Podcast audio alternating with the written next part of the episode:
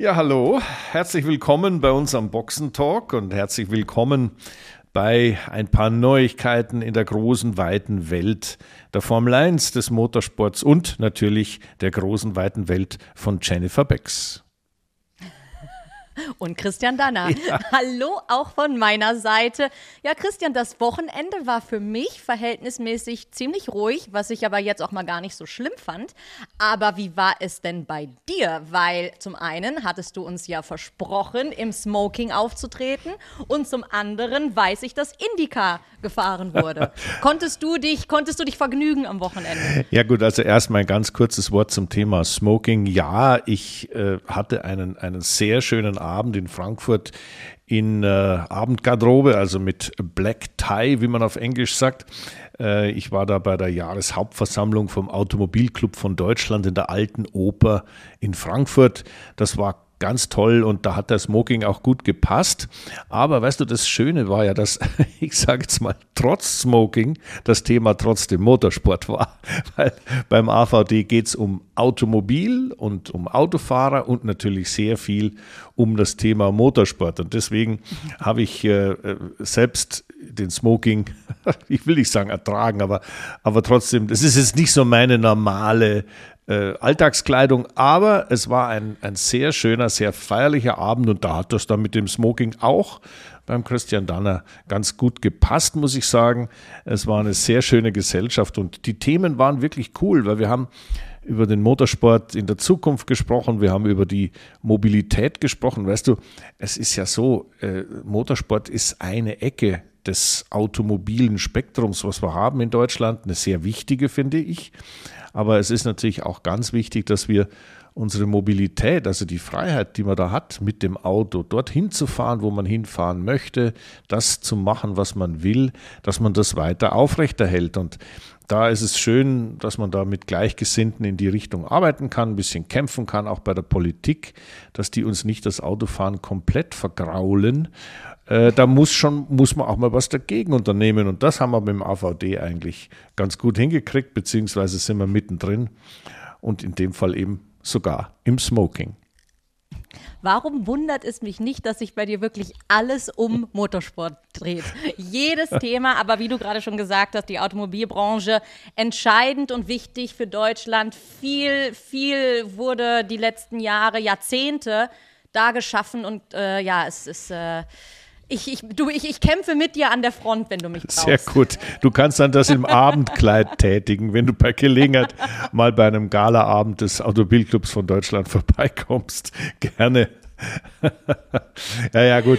Also, Auf jeden Fall. Wie so oft geht es ja um die inhaltlichen Dinge und das macht ja Spaß, ja, wenn man irgendwo äh, Themen hat, in denen, bei denen man sich wohlfühlt, die man nach vorn bringen kann, wo man sagt, also komm, das kann ja nicht sein, dass mir hier einer den Motorsport ausreden möchte und sagt, das, das, das ist jetzt alles völlig überflüssig. Nein, äh, überhaupt nicht. Also da kämpfe ich schon, genau wie ich früher auf der Strecke gekämpft habe, um die Position und um ein Rennen zu gewinnen, kämpfen wir jetzt für die Sache und das ja, macht auch Spaß, muss ich ganz ehrlich sagen. Ja, es wäre, es wäre eine Schande, wenn der Motorsport irgendwann verschwinden würde. Ein, aber da, da, fällt mir gerade ein, der Lucas Di Grassi ist ein Fahrer in der Formel E und der hat einmal ein ganz ein ganz wichtiges ähm, oder einen ganz wichtigen Kommentar abgegeben auf die Frage, ob denn der ob die Elektromobilität, sprich jetzt auch Formel E mit Blick auf Motorsport, die Formel 1 zum Beispiel irgendwann mal ablösen könnte. Und da hat er ganz klar gesagt, nein, Formel 1, also in seiner, seiner Meinung nach nein. Es ist einfach nur eine weitere Möglichkeit zu zeigen, was möglich ist heutzutage mit Technik, auch natürlich mit, mit Blick auf die Elekt äh, Elektrofahrwerke oder Batterien.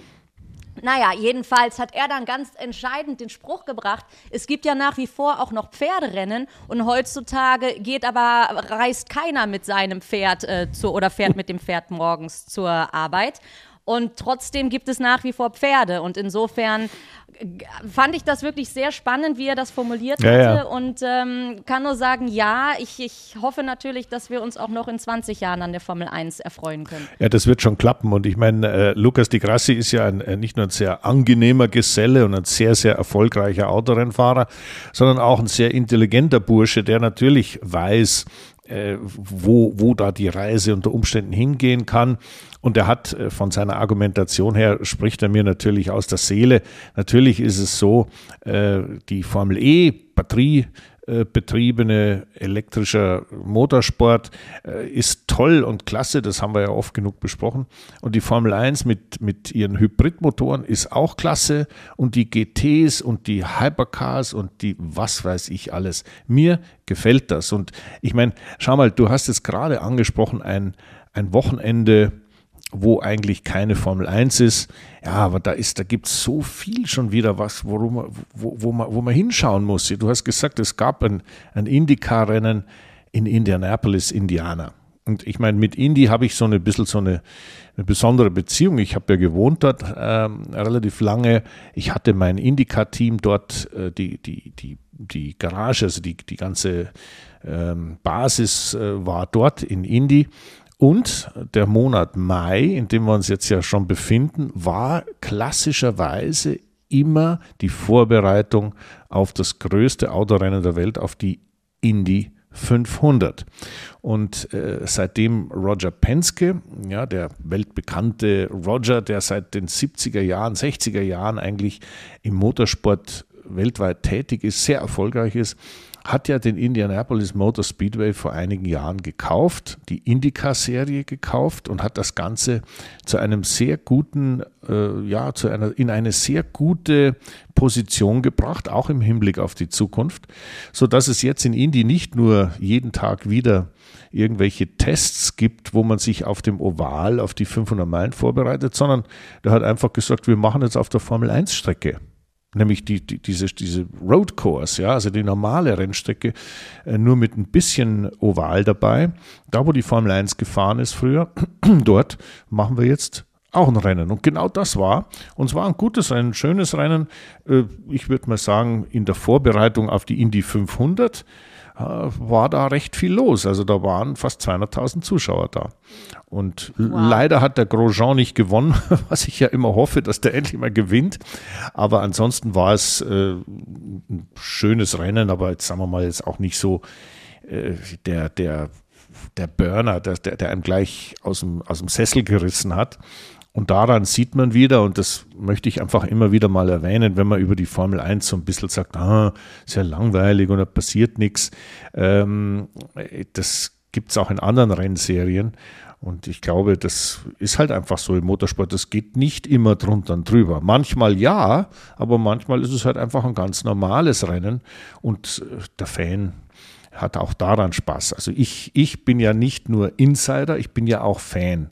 Und genau so schaue ich einfach gern äh, Motorsport an. Und äh, ich habe auch wieder MotoGP geguckt, allerdings nur ein bisschen, weil die, die, da, mir fielen sie ein bisschen zu viel runter. Also die waren ja in Le Mans, da wo dann äh, irgendwann die 24 Stunden stattfinden. Die sind in Le Mans gefahren und da waren, mir waren da zu viele Stürze dabei. Aber ansonsten war es wieder ein tolles äh, MotoGP-Rennen. Ja, waren nur zwei Räder, aber auch Motorsport. Ja, du hast gerade, finde ich, was ganz Entscheidendes gesagt, äh, wo ich mich auch selber mal äh, an die, Na wo ich mir selber an die Nase fassen kann. Und zwar, dass man ja oft sagt, oh, die Rennen sind nicht so spannend, aber weil man immer mehr Action verlangt oder, oder es hofft, dass immer noch einer draufgelegt wird, und das ist natürlich äh, gar nicht eine, eine ganz ungesunde Einstellung. Aber wie gesagt, da, da, kann ich, da kann ich selber in den Spiel gucken und sagen, ja, auch ich möchte spannende Rennen sehen. Aber was ist, was ist halt schon spannend? Ich meine, wir können ja nicht ja. davon ausgehen, dass in jedem Rennen zehn Autos spektakulär in Flammen aufgehen, abfliegen und weiß der Geier, was für Unfälle passieren. Nein, äh, man, man, man hat, glaube ich, so ein bisschen den Bezug verloren dazu, was, dass eben so eine Rennserie lang ist oder eine Saison ist lang.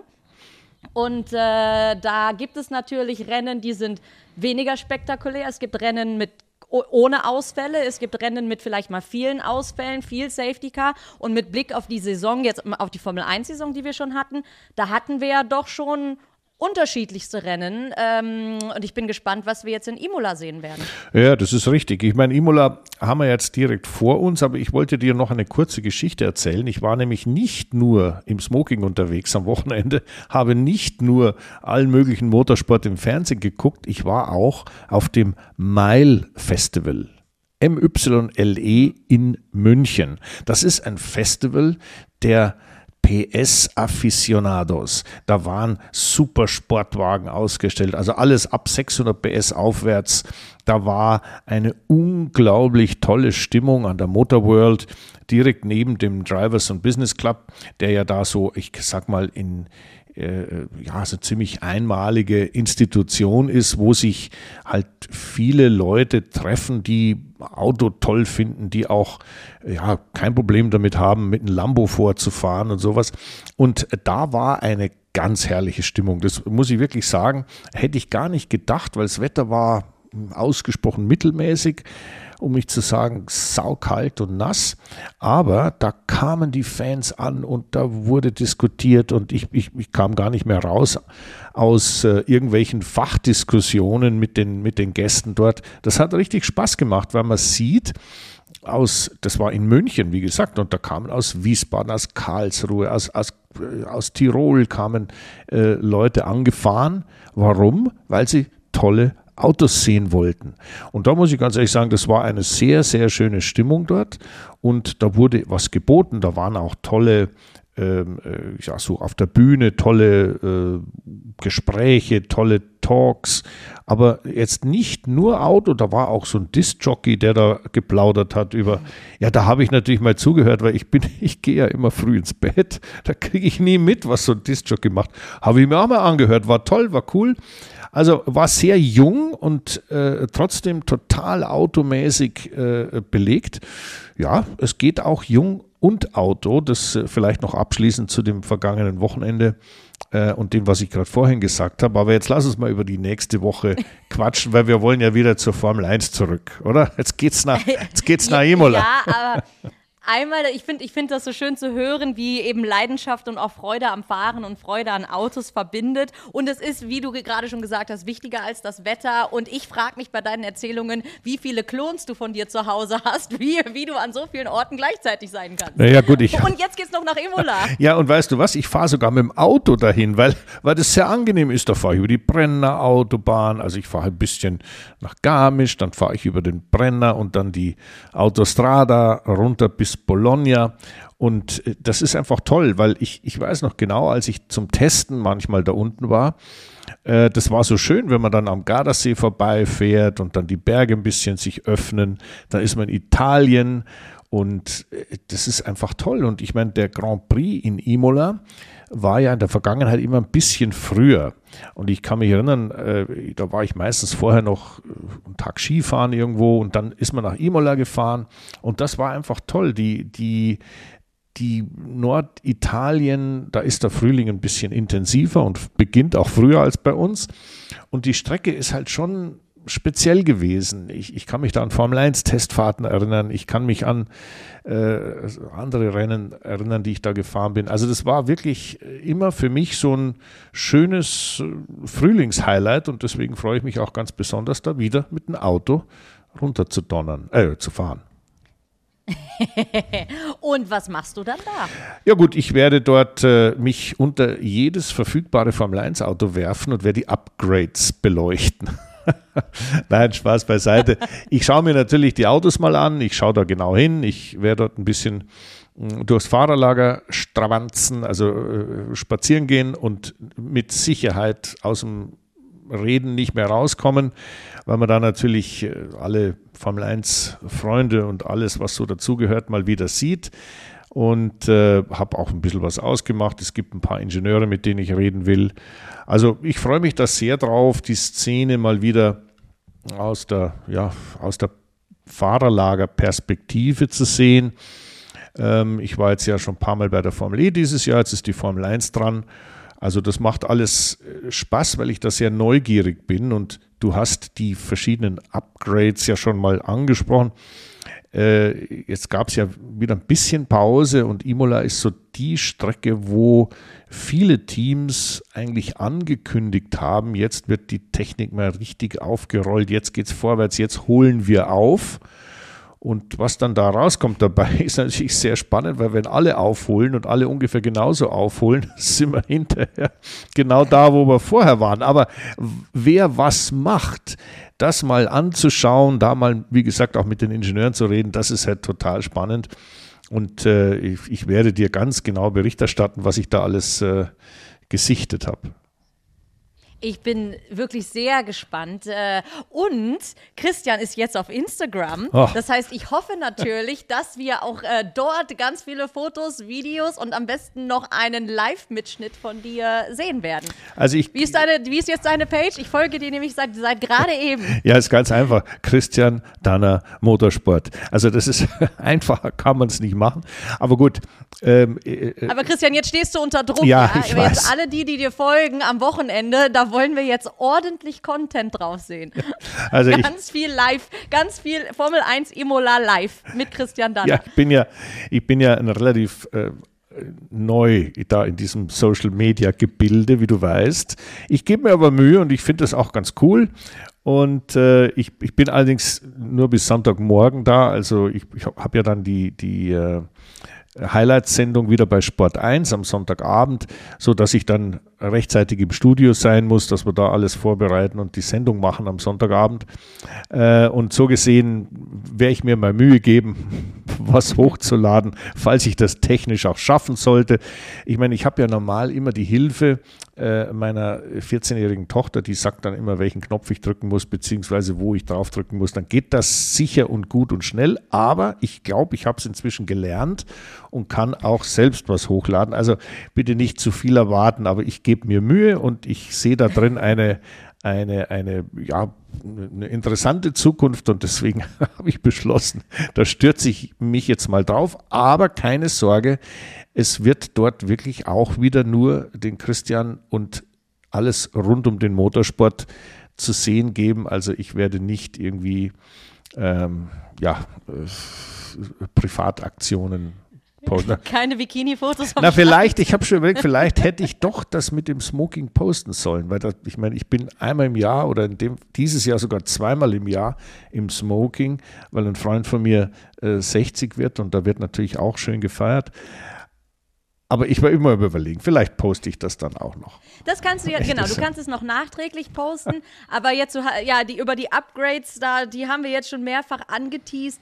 Was, was kommt denn da? Also bei Mercedes habe ich gesehen, da, da wird ja einiges neu gemacht, aber ich habe dann von Russell gehört, dass er die Erwartungen eigentlich schon ganz schön gedämpft hat, so indem er halt gesagt hat, ja gut, kurzfristig wird das jetzt unsere Welt nicht auf den Kopf stellen, aber halt er hofft, dass es ein Schritt in die richtige Richtung ist. Naja, also ist das denn dann jetzt ähm, das, was man da irgendwie, äh, wie, die Einstellung, die man braucht, um mit einem solchen Upgrade äh, die, die Saison weiter zu bestreiten? Ja. Wenn der Fahrer sagt, äh, schauen wir mal. Das ist halt, ein, ein Fahrer muss das fast so sagen.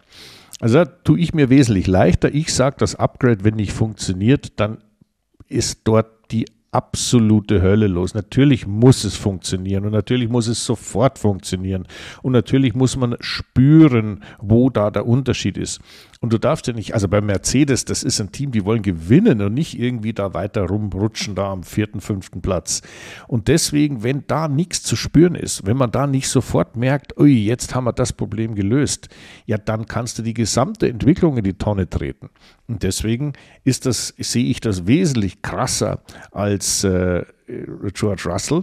Ich sage einfach, wenn das nichts funktioniert, ist erstens sowieso die Saison hin und zweitens wird es dann auch äh, über kurz oder lang äh, wird man sich da überlegen, ja, also was machen wir hier eigentlich oder wo, wo hakt es eigentlich? Und das kann auch zum, zum äh, Köpferollen führen und so weiter. Also ich würde mal sagen, das Mercedes-Upgrade, was, wie du sagst, ja, sehr groß ist, da ist ja alles neu, da ist ein Flügel und Unterboden und Vorderradaufhänger und was weiß ich alles. Ähm, da ist ja alles einbezogen. Wenn das nicht sofort funktioniert, dann kracht es da gewaltig. Und ich glaube, die wissen eigentlich schon jetzt ganz genau, wie es funktionieren sollte.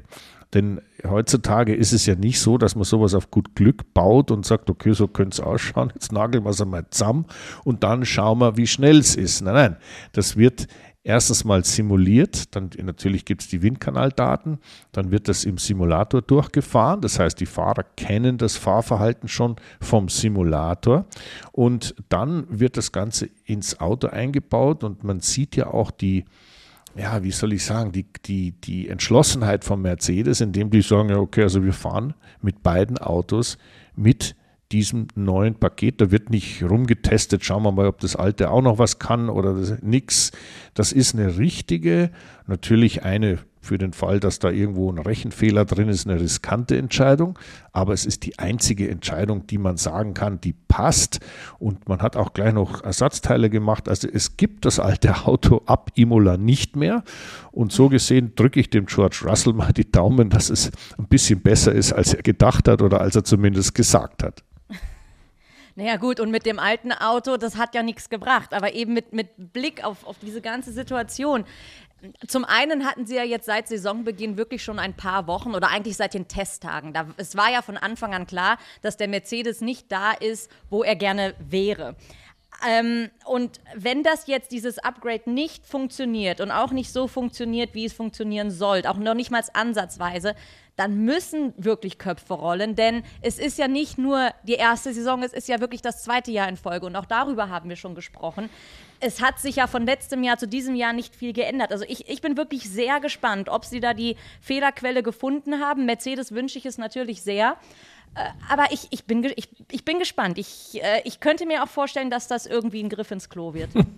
wenn, die zu, wenn die zu sehr auf ihre, auf, auf, auf ihre, ähm, auf ihre Sicht beharren und da keiner sich wirklich einen Fehler eingestehen will oder sowas. Man weiß ja nicht genau, was da hinter den Kulissen passiert und wie die miteinander reden. Ähm, aber ich, ja, ich, ich würde mir wünschen, natürlich auch mit Blick auf den WM-Kampf, dass da vorne dann auch mal jemand den Red Bull so richtig ärgern kann. Also wir wünschen uns, dass das nicht nur dem, äh, wie soll ich sagen, dem, dem Mercedes vorbehalten ist. Wir drücken nach wie vor den Aston Martin die Daumen. Wir sind der Meinung, dass auch unsere Kollegen von Ferrari äh, da nach vorne kommen wieder. Also wir wünschen es jedem, denn wir zwei sind ja dann auch wieder Fans des guten Motorsports. Und da, glaube ich, äh, ist es wäre ganz gut, wenn alle anderen ein bisschen aufholen könnten. Absolut, absolut. Nein, je, also äh, jeder, der gute Arbeit verrichtet, hat das Recht zu siegen und soll gefälligst vorne mitfahren. Genau, so sehe ich das auch. Jetzt kommt Ferrari. Was machen die denn? Na, die haben ja in Miami schon den neuen Unterboden gebracht und mit Blick auf die Leistung von Leclerc, zwei Abflüge, ja, äh, hat es jetzt meiner Meinung nach nicht so viel gebracht. Aber auch, und Fahrermeinung, die haben die Long Run Pace kritisiert von Ferrari selber. Die sind aber davon überzeugt, dass dieser Unterboden genau das Richtige sei. Und da frage ich mich auch, hm. Naja. wie, wie, wie kann das sein? Jenny, vergiss das ganze Unterbodengedöns, können wir sowieso nicht beurteilen. Lass uns über unseren, unseren lieben Freund Leclerc ein bisschen sprechen. Also meine, meine Lebensgefährtin hat gesagt, das ist nicht der Leclerc, wie wir immer sagen, sondern der Le ja, Leclerc. Leclerc. Und äh, nachdem sie ganz fantastisch Französisch spricht, im Gegensatz zu mir, habe ich mir das hier extra auf meine Notizen aufgeschrieben. Der Leclerc heißt nicht so, der heißt Leclerc.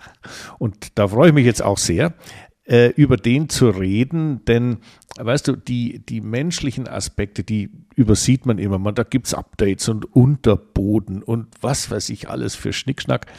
Ja, ist natürlich klar, ist wichtig, und, äh, aber, aber das Menschliche ist natürlich auch, das fasziniert mich immer wieder, wie man mit solchen Problemen umgeht oder wie man mit, ja, ich sag auch mal, einem überlegenen Auto umgeht, so wie der Verstappen das macht. Das ist alles keine Selbstverständlichkeit und äh, mein äh, Freund und ehemaliger Teamkollege aus der Formel 1, Martin Brundle, der ja für das für das englische Fernsehen arbeitet, hat letztens in seiner Kolumne den Leclerc erwähnt und hat gesagt, ja, also äh, so ein toller Mann, aber er sollte einfach mal aufhören zu crashen. Und dann ist mir wieder, ja, na, da hat er nicht unrecht. Er hat ein bisschen viel gecrashed. Und jetzt kommt natürlich, jetzt ist mir Mick Schumacher eingefallen, ja, der hat ja letztes Jahr ein bisschen viel gecrashed. Wie kommt das? Wie kommt das, dass ein Fahrer so, ich will nicht sagen zum Crashpiloten wird, aber, aber auf jeden Fall mal überdurchschnittlich viel in der Wand landet? Und da gibt es dann immer wieder, wenn ich mal so zurückdenke, und auch die Kollegen so, meine Rennfahrerkollegen so ein bisschen ins Auge nehme, äh, da gab es immer zwei Gründe. Es gab welche, die konnten es einfach nicht besser. Ja, die sind einfach ganz schnell gefahren und dann wussten sie selber nicht, also was jetzt da passiert ist, auf jeden Fall war es Autoschrott. Dazu gehörte zum Beispiel René Arnoux, ja, ein, ein wunderbar lustiger Typ, aber der ist einfach, war ein Crashpilot. Andrea de Cesaris, ja, ein ganz, ganz lieber. Inzwischen ist er leider äh, nicht mehr am Leben. Äh, Andrea de Cesare ist ein, ein, wunderbarer Mensch, ein herrlicher Typ, aber der war im Rennauto unzurechnungsfähig.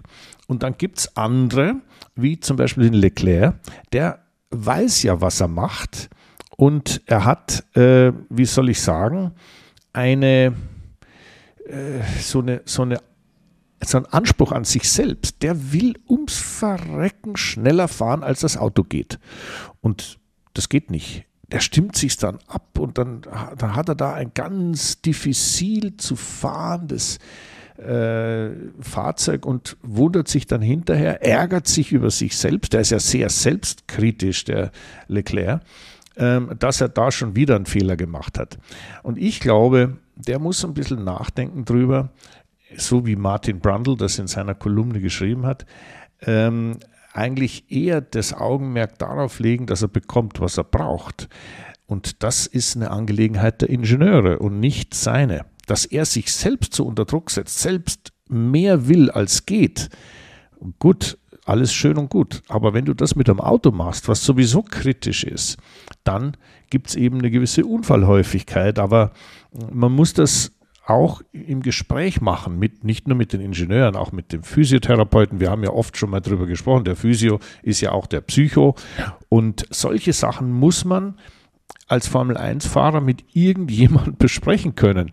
Nur der Haken an der Geschichte ist, es gibt nicht so viele, die auch wissen, wovon der da spricht, weil so viele Leute äh, können das gar nicht beurteilen. Wovon spricht er? Ist das Auto jetzt schwierig zu fahren? Der fährt doch da rum was ist da schwierig? Ja, ja, aber äh, wenn man ein bisschen Motorsport äh, im Blut hat, dann weiß man, dass es da große Unterschiede gibt. Und ich drücke jetzt mal dem Leclerc die Daumen, äh, dass er da jemand hat, mit dem er solche Sachen bequatschen kann und analysieren kann und dann auch vielleicht so eine kleine Richtungsänderung macht und sagt so, jetzt haue ich aber wirklich mal auf den Putz.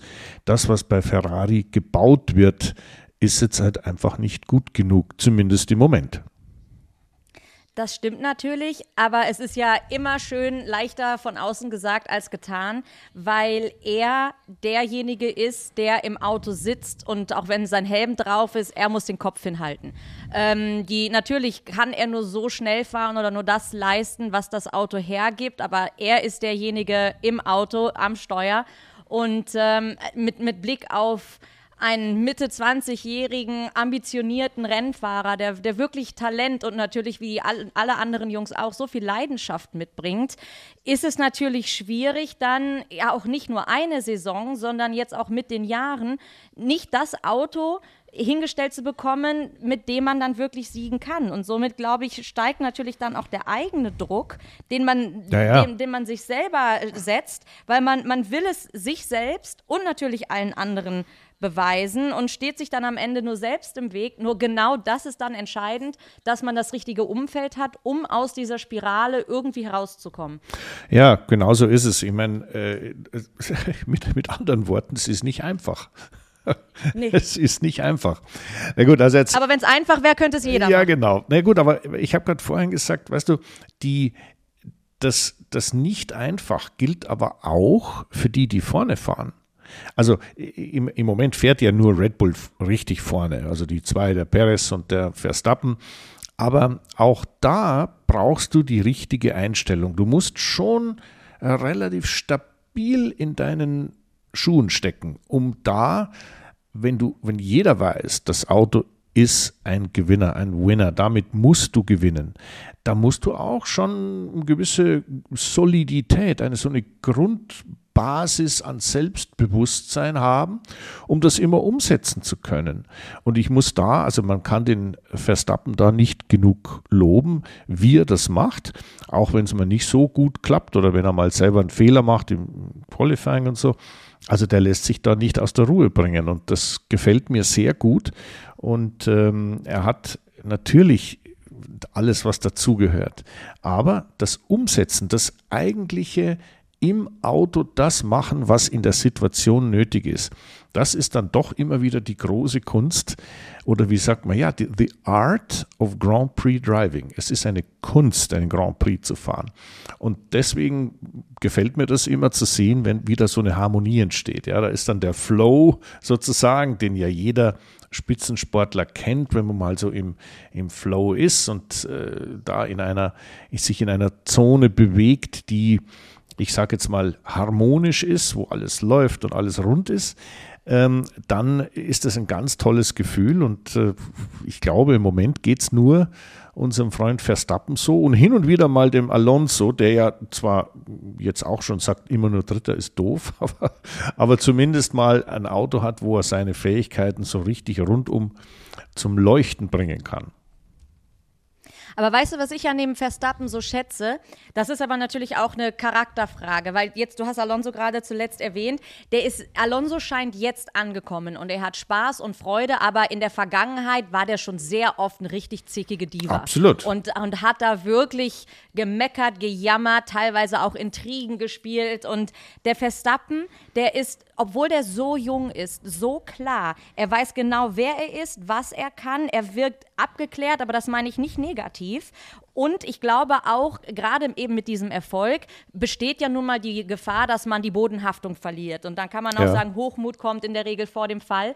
Bei Verstappen glaube ich, der ist so gesettelt, auch durch, durch seinen Vater, durch, durch sein Umfeld, dass dem das nicht passieren wird. Und er ist so klar mit sich. Und nochmal mit Blick auf, auf, auf das Alter umso erstaunlicher. Also dieser Junge ist wirklich ein, hat sich zu einem absoluten Gesamtkonzept als Fahrer entwickelt, weil ich weiß noch, als er am Anfang reinkam, ich meine, der war so jung und der ist auch oft übers Ziel hinausgeschossen hat, oftmals gecrashed, äh, dass der sich so entwickelt, hätte ich persönlich nicht gedacht, aber umso toller finde ich diese Verwandlung. Ja, und jetzt fährt er halt allen davon. Natürlich hat er das stärkste Auto, aber er hat eben auch wirklich genau diesen Kopf und auch mit Blick auf Leclerc, da, da ist die Mentalität einfach anders. Mhm. Der, der Verstappen, vielleicht liegt es auch einfach daran, dass er eher aus dem Norden Europas kommt oder halt aus, aus den Niederlanden da ja, der, der, der lässt sich nicht blenden von irgendwas. Der ist, der weiß, wer er ist und Punkt.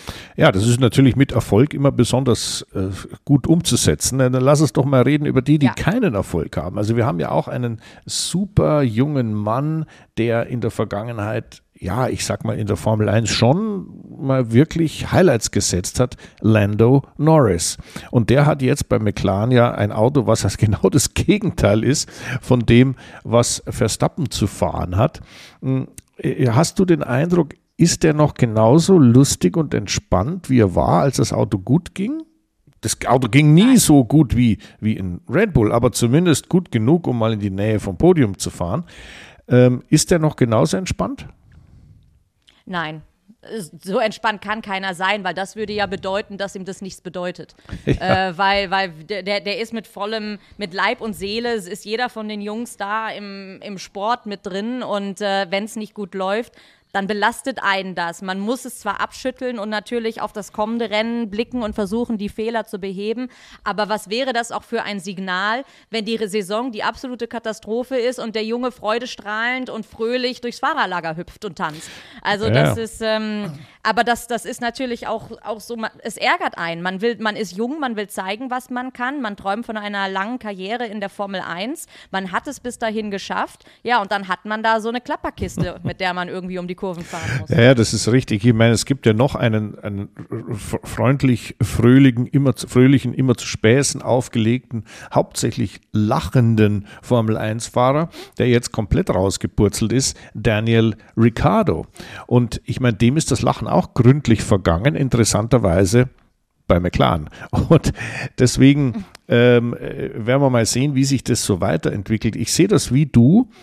Ähm, es kostet es ist so, man, man investiert als Rennfahrer unglaublich viel Energie in das, was man macht. Also das ist so eine, so eine, so eine Bereitschaft, alles zu geben und sich zu konzentrieren und alles andere hinten anzustellen. Und auch im Rennauto, das ist ja eine sehr eine, schon eine ziemliche mentale Anspannung, mit der man da klarkommen muss. Das körperlich sowieso, aber auch das Mentale nicht zu vergessen. Und das ist immer dann gut, wenn man was zurückbekommt, nämlich Erfolg. Und deswegen hm, muss man immer bedenken, das ist jetzt für den Lando Norris, sagen wir mal, das erste Jahr, wo es echt nicht so gut läuft. Ja, letztes Jahr war nicht gut, aber so katastrophal wie dieses Jahr war es eigentlich nicht. Und da zeigt sich dann, wie man auch, da muss man Wege finden, damit klarzukommen. Der Lando Norris weiß ja, dass er gut genug ist, um auch Rennen zu gewinnen. Aber die Energie zu behalten, da weiterzukämpfen und da eben den Kopf runterzunehmen und zu sagen, komm, ich fahre trotzdem allerletztes Kanonenrohr. Das sind Dinge, die sind ganz, ganz wichtig, dass man sowas, ähm, ich sag mal, äh, ja, weiter, ja, einfach aufrechterhält.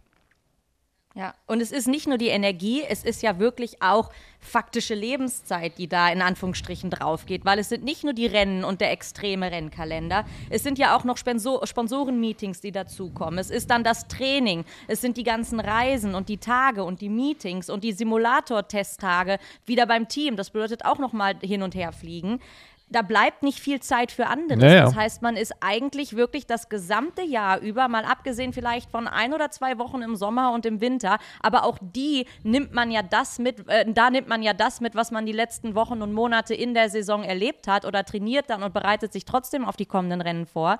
Das ganze Leben dreht sich nur um diesen Job. Und äh, man ist da in einer Blase drin ja. und wenn es wirklich nicht gut läuft, ja, wie zieht man sich dann da raus? Ja, das ist, das ist natürlich ganz, ganz entscheidend.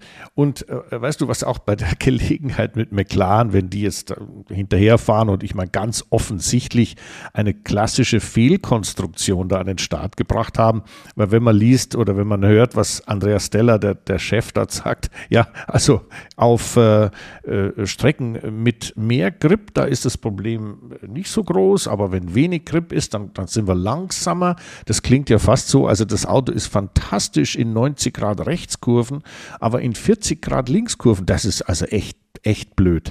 Also für mich ganz einfach eine klassische Fehlkonstruktion. Und McLaren äh, das ist natürlich so lustig, wenn man auf McLaren äh, schaut, da ging es ja auch rauf und runter und so weiter. Und als McLaren noch mit Mercedes liiert war, da war Ron Dennis noch da, da war Norbert Haug, der Mercedes-Rennleiter. Da kann ich mich genau erinnern, äh, dass Norbert Haug immer, als es nicht nach vorne ging, hat er immer genau erklärt, in welchen Sektoren der Mika Häkkinen also eigentlich besser war als der Schumacher oder Alonso oder sonst irgendjemand und hat dann die, die Sektoren einzeln quasi als Argument vorgebracht, ja, so schlecht sind wir gar nicht. Man war zwar nur irgendwie Achter oder Neunter, aber eigentlich war man doch ganz weit vorn. Also diese Herangehensweise habe ich an Norbert Haug immer sehr bewundert, weil er sich dahingestellt hat und den Journalisten das alles ins Mikrofon diktiert hat. Aber es war natürlich auch schon ein, ein wenig abenteuerlich, wenn man ein schlechtes Auto so schön redet. Aber es hilft nichts. Man muss einfach da sagen, McLaren, so wie der jetzt läuft, da ist, das ist ziemlich hoffnungslos. Also das, es gibt immer wieder, sagen wir mal, ja, Wetter oder, oder, oder Zufälle, ja, da kann man, da habe sogar ich mal einen vierten Platz in der Formel 1 geschafft, weil ja die anderen alle in die Wand gefahren sind und ich nicht. Aber solche Zufälle passieren äh, halt nicht so oft und deswegen kann man sich da nicht drauf verlassen. Da muss man schon ganz grundsätzlich ran und grundsätzlich kostet Zeit. Zeit kostet Geld und da werden wir mal schauen, wie das da bei McLaren weitergeht. Ja, und nach Imola reisen Sie ja jetzt auch ohne große Upgrades, oder? Also ja. das, ist, das geht erstmal so weiter. Ja, und wenn du sagst natürlich jetzt gleich, es geht so weiter. Wir haben jetzt ja den ersten Triple-Header der Saison. Also wir haben drei Rennen hintereinander. Und das ist halt insofern auch, äh, ja, ich sage jetzt mal, für die, die ein Problem haben, ein echt eine blöde Situation, weil wenn ich jetzt drei Wochenenden hintereinander Rennen fahren muss, oder, oder darf, dann ist es ein bisschen schwierig, da irgendwo Probleme zu lösen, außer indem ich, sagen wir mal, über mein Setup oder irgendwie über so, so Dinge was äh, in Erfahrung bringen kann. Das ist schon schwierig und wir haben in Imola ja noch was, das sollte man auch noch kurz drüber reden. Ähm, wir haben ein neues, ja, ich will nicht sagen neues Qualifikationsformat. Das ist noch gleich mit Q1, Q2, Q3 und den letzten beißen die Hunde. Aber ähm, diesmal ist es so, es wird was ausprobiert und zwar darf man im ersten Abschnitt des Qualifyings nur harte Reifen verwenden, im zweiten nur die Medium, die mittleren und im dritten die weichen. Und das ist wirklich spannend zu sehen, wie das geht und wie die, wie die Teams damit umgehen. Gut, alles ist simuliert und so weiter. Aber äh, mir gefällt es schon, da mal hinzuschauen und das ist natürlich auch einer der Gründe, die dahinter stehen, ist, dass man versucht, ja, irgendwie ein bisschen, ein bisschen Unruhe zu stiften, damit nicht alles nach den normalen Begebenheiten abläuft. Die zwei Red Bull vorne, dann gibt es einen Kampf zwischen Leclerc und äh, Alonso und dahinter kommt der Rest.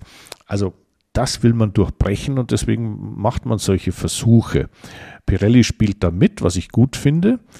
Und ich glaube, man muss es, muss dem Thema eine Chance geben, einfach schauen, was passiert. Was passiert da? Gibt es da eine Verschiebung oder ist alles gleich?